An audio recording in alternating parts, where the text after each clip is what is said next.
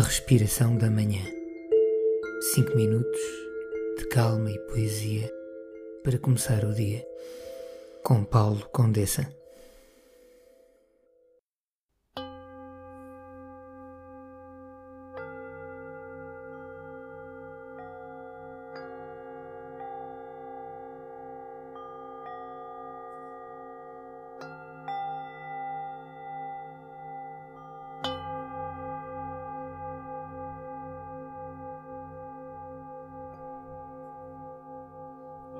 Olhando para o verde que as folhas de certas árvores destilam pela manhã, é difícil não ver que a poesia está infiltrada nos mais ínfimos pormenores da natureza. A maneira como os veios das folhas se afastam e se juntam é uma forma de nos mostrar os caminhos que os irmãos fazem pela vida, respeitando os ciclos de proximidade e separação.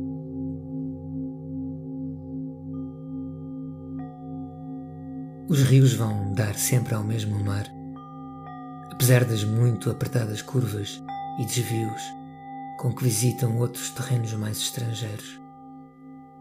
E as aves, no céu, voando em bando, nunca se põem a duvidar dos cursos de água, sabem que seguirão o seu destino até por fim desaguar.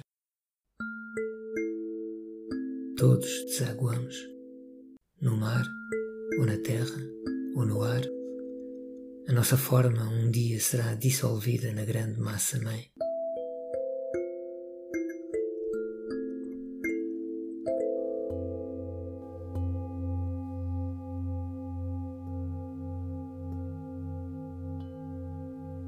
As árvores fazem desenhos a toda a hora e cobrem os seus troncos com as mais telúricas geometrias os lagartos voam rasteiros e deixam na terra a sua assinatura, toda feita em movimento.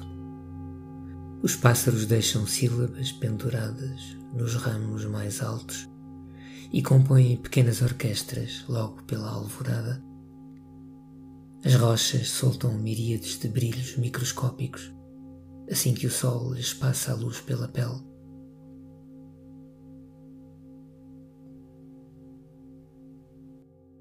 Se um humano beber estas maravilhas antes de dar por concluída a sua vida, a natureza soltará um suspiro de reconhecimento materno. Debaixo do mesmo céu e por cima da mesma terra, somos a mesma pintura. E ainda que, por vezes, escapemos ao mesmo pincel e andemos dispersos, mais à frente, junto à foz, saberemos que somos feitos dos mesmos versos.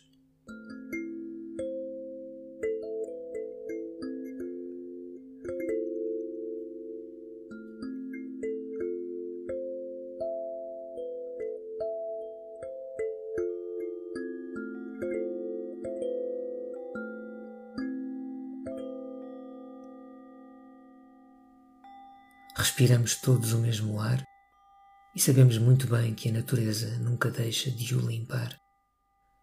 Podemos agradecer-lhe todos os dias, como se, para nós, agradecer fosse igual a respirar.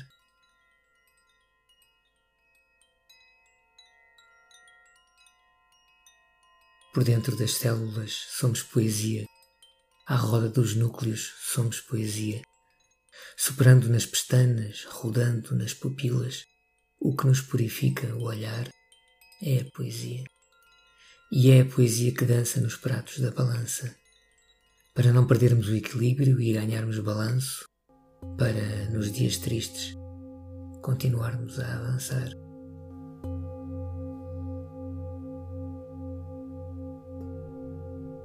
As musas não são seres invisíveis por acaso, sopram nas brisas juntam-se nas nuvens, chocalham nas folhas, mas nunca deixam de cumprir, se as deixarmos, as suas tarefas na terra, das quais a mais nobre e mais difícil é ensinar-nos a olhar.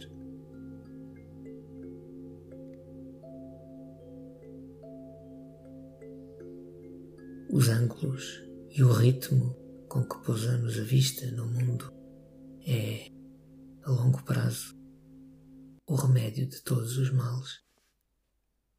E o bem, que sempre o houve, é a paz de sabermos que não somos diferentes das pedras nem do mar, e que, por isso, todos os dias e todas as noites, antes de entrar e de sair da cama, podemos rezar para aprender a amar sem fronteiras, com o mesmo amor que a natureza por nós derrama.